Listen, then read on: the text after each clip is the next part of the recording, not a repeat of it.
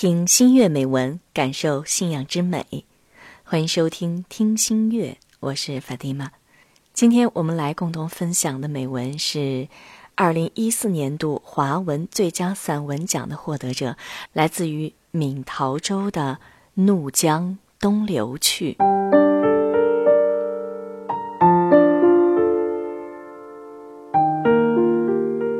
天刚透出一丝亮缝。我们就动身了，两辆车一前一后，一路风驰，熟睡中的昌都城渐渐模糊成了后视镜中一点昏黄的光亮。前方，藏东唯一的民用机场邦达镇已轮廓隐现，再走上一百多公里，大名鼎鼎的怒江便能收罗眼底。俯视怒江的立足点，更是有着七十二道回头弯的叶拉山。怒江如一条咆哮的巨蟒，从青海唐古拉山的山腹里奔涌而出，纵贯了藏北那区，再一路向东，到达叶拉山谷，已蜿蜒奔腾了千里之遥。按说走了这么远的路，留了那么多的弯弯拐拐，理应趋于平缓，走入开阔了。可未曾想，一进藏东高原的藏府中间，一座座、一道道突兀狰狞的险峰巨岭，阻断去路，随意地左右着莽荡的江流。到了这里。江水的流程便也呈现出了更加峥嵘的生命意象。想起即将临近的大山大泽，内心里禁不住的神往。即便我只是一个奔波于生计的大车司机，同伴是个二十二岁的少年，叫赛里，书读到小学毕业就结束了。后来，他父亲托人找门路，最终给人跟车当了徒弟吧。赛利麻利勤快，会来事儿，逢人必是笑脸相迎，很得车老板赏识，不遗余力地教他车技。二十岁出头，赛利变成了一个优秀的司机，常年给人开车打工，大江南北跑了个遍。从成都动身，我们一路如影随形，路途虽然艰险，倒也走得不枯不燥。我暗自庆幸，搭了个好伙伴儿。天如被揭去了黑色的幔帐，全场亮了，汽车引擎的嘶吼声慢慢粗重，如一头负重的老牛，在看似平坦的公路上缓慢地爬着。我知道上山路已经开始。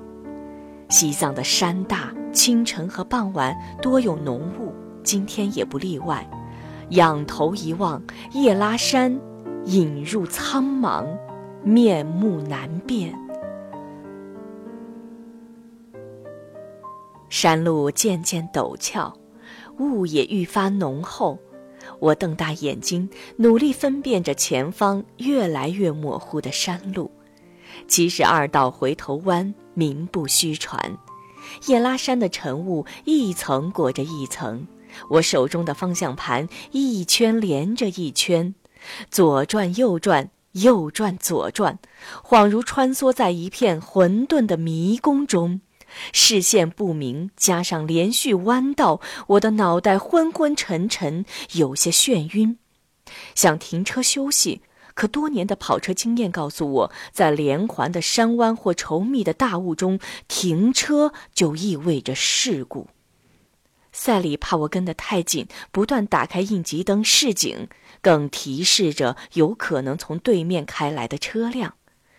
浓雾中可视的距离和范围已经吝啬地缩短成了两三米，一辆载重的大车要在两三米之内应变停车是有困难的，即便车速缓慢，我不行，其他司机也不行，只能继续前进。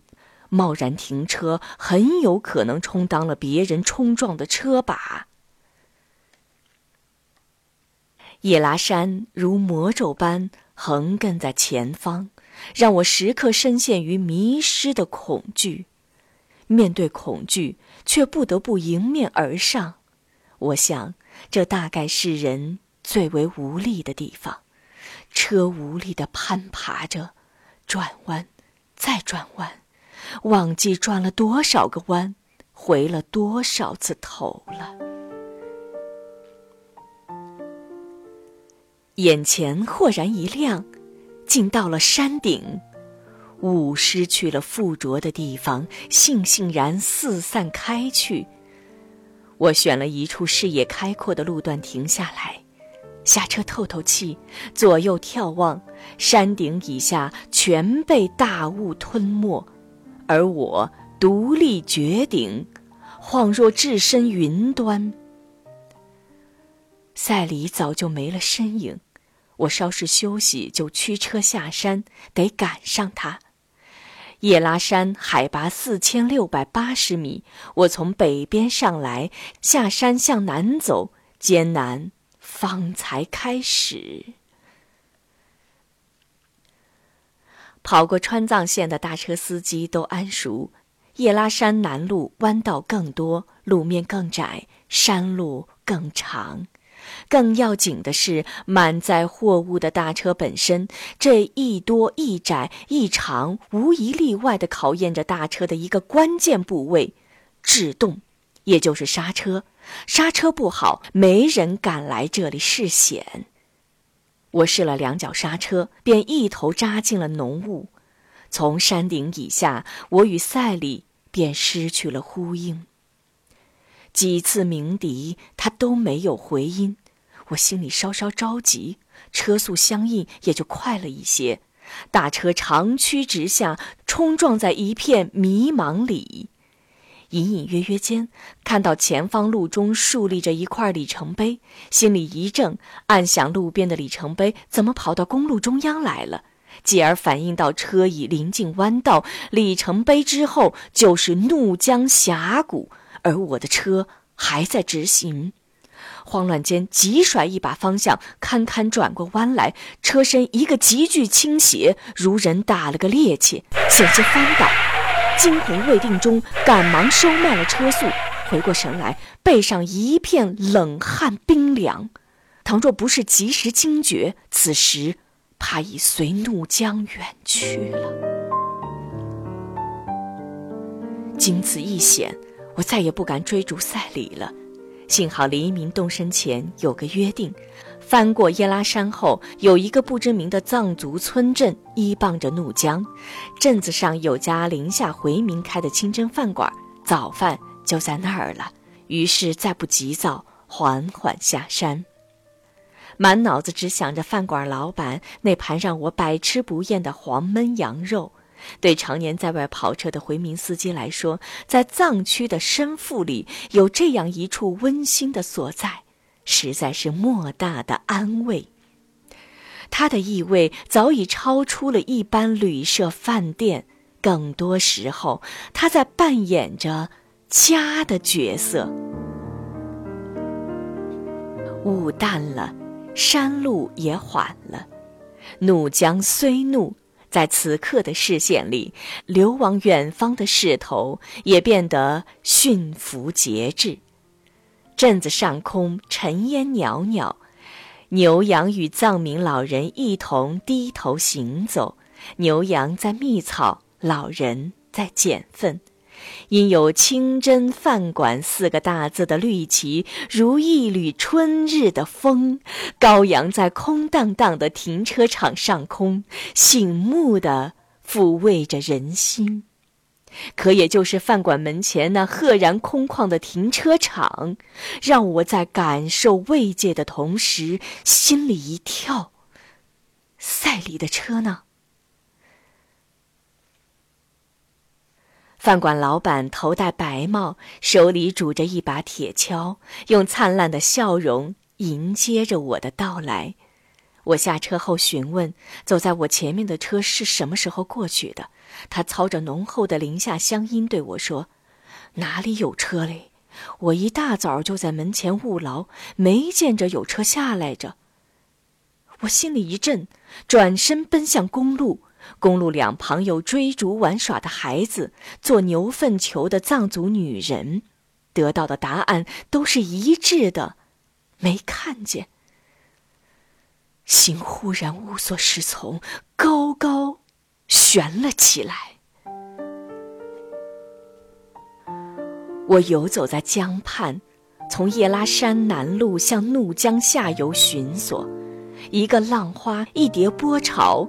都会引起我长久的注视，待浪花消弭，波潮远去，叹息一声，又抬脚走开。一天走三四十里，实在太累，就在江边的沙堆石头上小坐一阵，耳边赛里清朗的笑声似远似近的萦绕着，于是继续前行，如有人推。在浩荡的江边，我走着，望着，也想着，想着跑车途中无数次同甘共苦的情景，也想着小时候一起哭、一起笑的往事。和赛里经常跑对车，一辆车太孤单，三辆车太累赘，两辆车一起不寂寞，还能互相照应。但似乎他照应我的时候更多些。有一趟，我们往西藏樟木口岸拉货，经过加措拉山时，我的车陷进了翻江路段，一寸也挪不了了，只有从几百公里之外的日喀则调推土机。赛里要陪着我，可他的车老板不愿意，最后车老板开着车走了，赛里留下。他说：“二十多年的交情不能毁在这点考验上。”没想到一等就是四天，尽管挨饿受冻，他依然谈笑自若。车出来后，我心里感激，对他说了声谢谢，他却笑着回答：“比起十几年前你摘杏子给我吃的那种大恩大德，这就不算个事儿。”给他这么一说，我心里也妥帖了。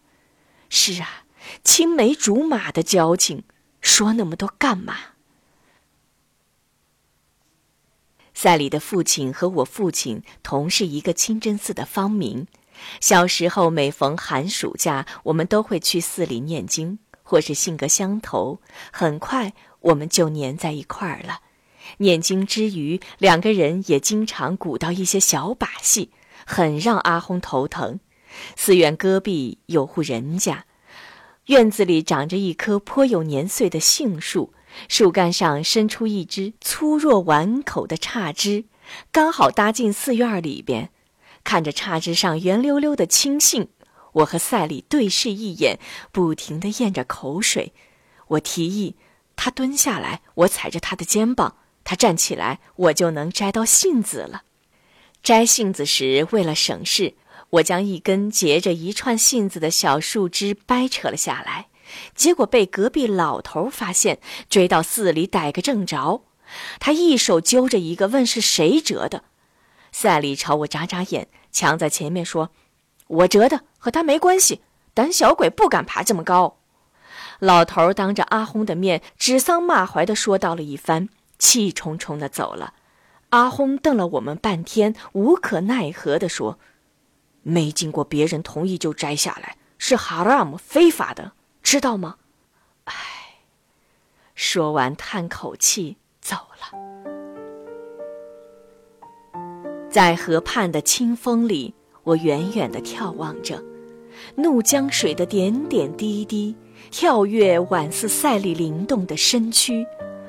傍晚了。找个就近的藏民村庄，讨上一碗藏粑，吃了便蒙头大睡。第二天继续寻找，如此多日。与我同行的还有三个藏族青年。清真饭馆的老乡说，他们都是当地有名的水手，浮水渡江如履平地。林下老乡没有浮夸，他们的确名副其实。从小听着怒江的潮汐长大，他们知晓怒江的性格。连日里，他们频频下水，看到一个突兀的漩涡、几层连环的波纹，就会毫不犹豫地一跃而入。上岸后，早被怒江的激流和深秋的风吹洗得一脸苍白，瑟瑟发抖的手臂总是空垂着，或攥着一截干枯的树枝。还有他。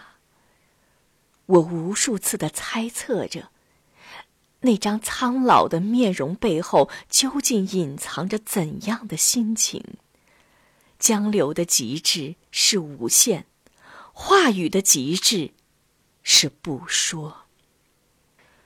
我隐隐觉得，那雕塑般沉默的面容上隐埋着某种我未曾体验过的极致的况味。他一天比一天憔悴，天麻麻亮便从清真饭馆动身上山，抄小路也得走上几十里，走到山上已经中午了。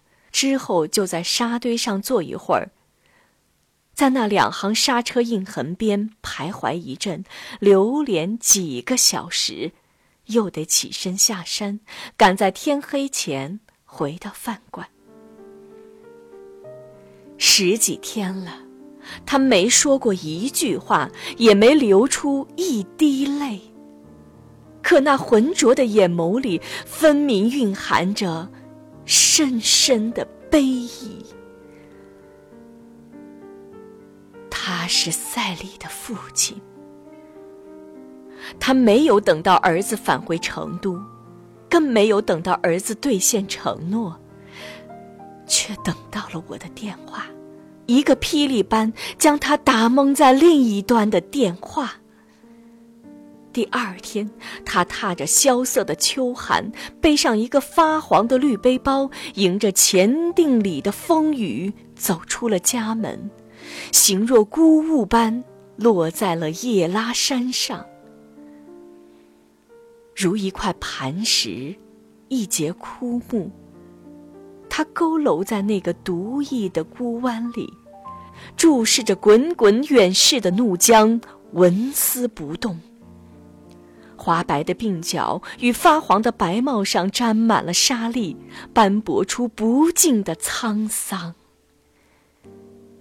近旁，一个绿帆布背包，瘫在沙滩上。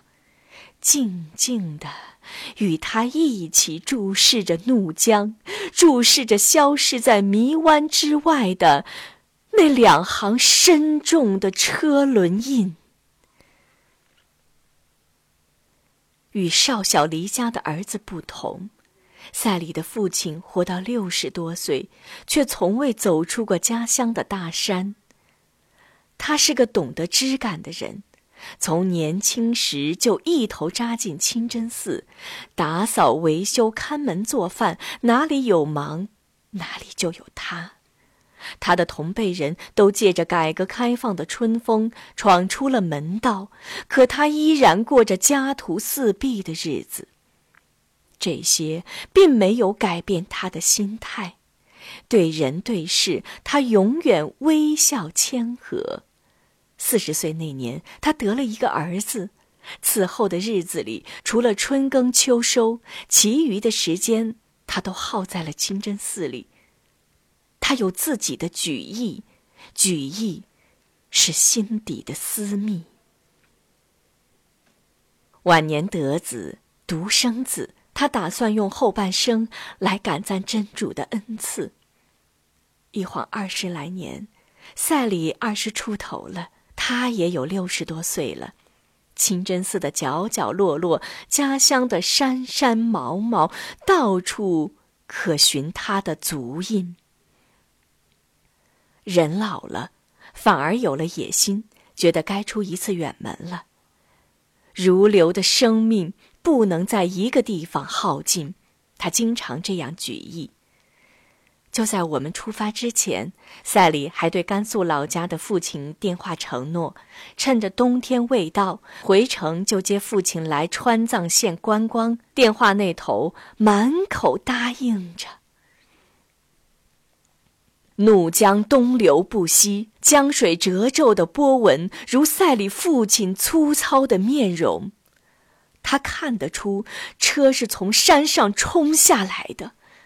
到了这个路面向外沿倾斜，回头是最急的孤弯，再也执拗不过山势所趋，在外倾的路面上被下山的惯性直直推向了没有去路的前方。于是，庞大的货车愤怒地冲出道路，冲进了山峡。弥留孤弯之际，他狠狠地抓了一把，企图勒马于悬崖，可终究。南流去世，他用一个悲壮的直线纵入了怒江峡谷，谷湾里空留两道深直的印记。峡谷底，怒江匆忙远去。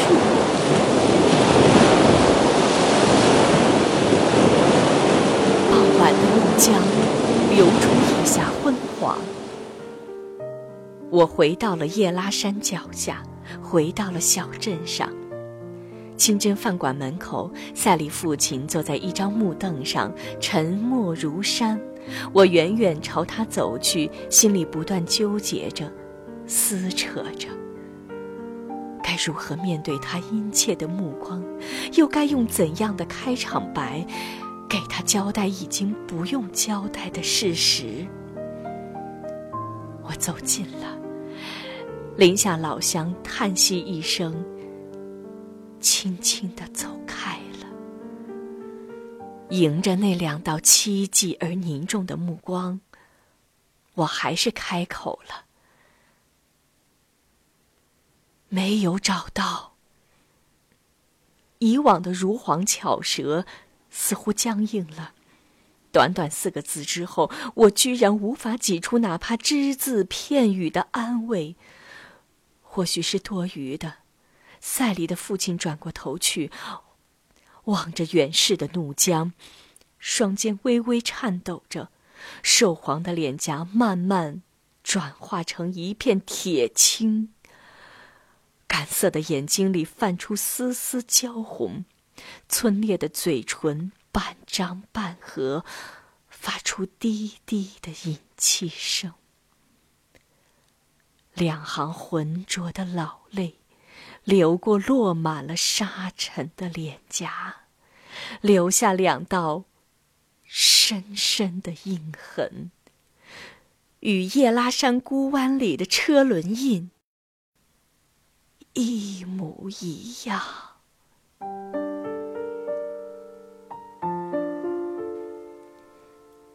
我立在原地，怔怔地望着他。潮湿的眼中，那模糊的身影一下苍老了许多。夜深了，窗外的江流哗哗作响，如泣如诉。饭馆的土炕上，赛里父亲时坐时卧，偶尔一声低沉的呻吟与怒江水相应，猎人心肺。我不知道这一屋的悲意，我能感知多少，只知这一夜时光，宛似窗外的怒江般无穷无尽。天还没亮，耳边隐约听到赛里父亲披上衣服走出了饭馆，然后直直走向了怒江边。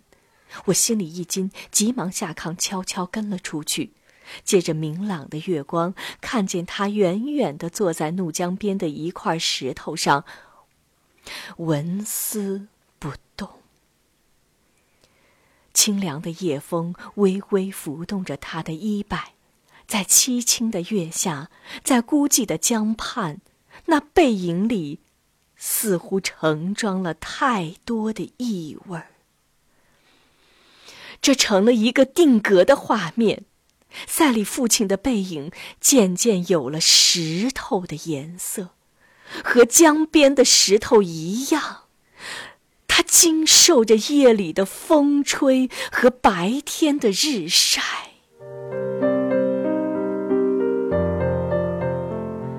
整整六天了。他每天在炕上的时间只有四五个小时。躺到后半夜，似乎有人召唤，坐起身来穿衣下炕，然后走到怒江边，走在深沉的夜色里，一动不动地注视着江流逝去的地方。他望着怒江，我望着他的背影，一日未曾懈怠。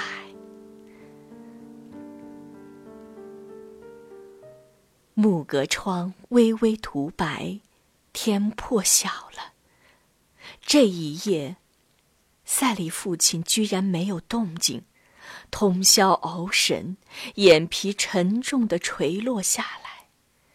就在我昏昏欲睡之间，耳旁却听见他喃喃低语：“失于真主，归于真主。”你是先行者，我是后来者。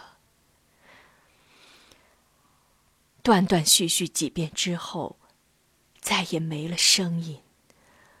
我心里反复咀嚼，恍惚间没了意识。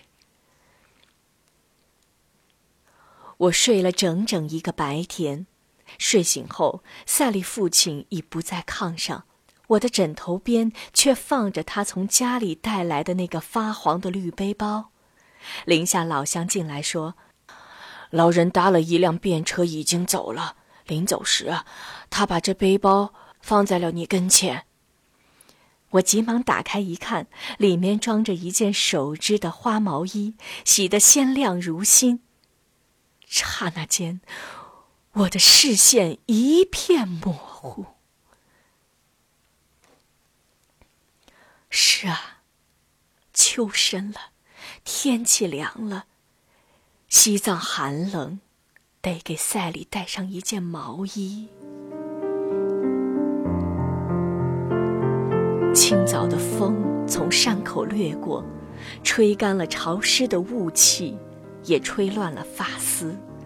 在叶拉山的一隅，我悄然伫立。注目滚滚逝去的怒江，心里暗自惊异，在这样的风景里，我长久地徘徊着。深秋的怒江，匆忙地绕过叶拉山庞拙的身躯，无言地奔向远方。逝者如斯，无法消逝的是心情，唯有我。安熟着心情，他沉默萦绕在这片峥嵘的风景里，深刻如刀痕。在我的目光里，这心情立体如一张似铁的表情。怒江不动声色地流淌着，赛里无常，整整一年了。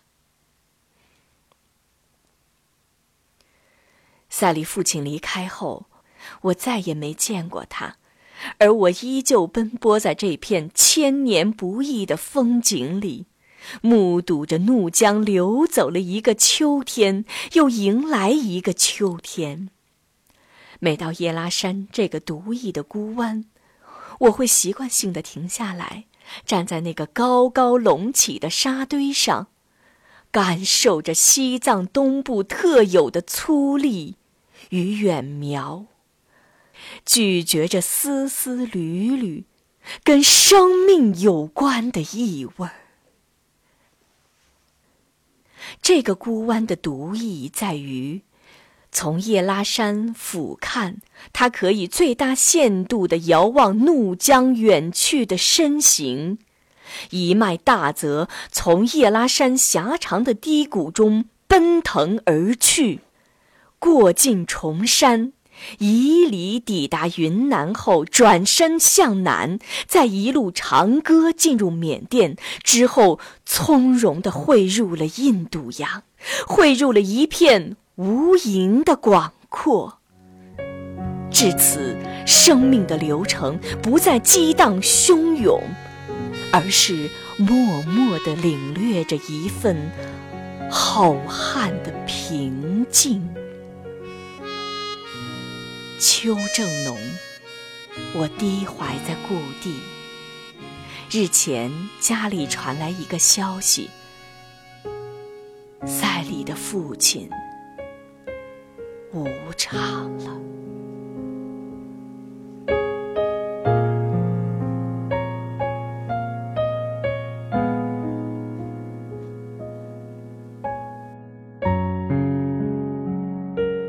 感谢收听。再会。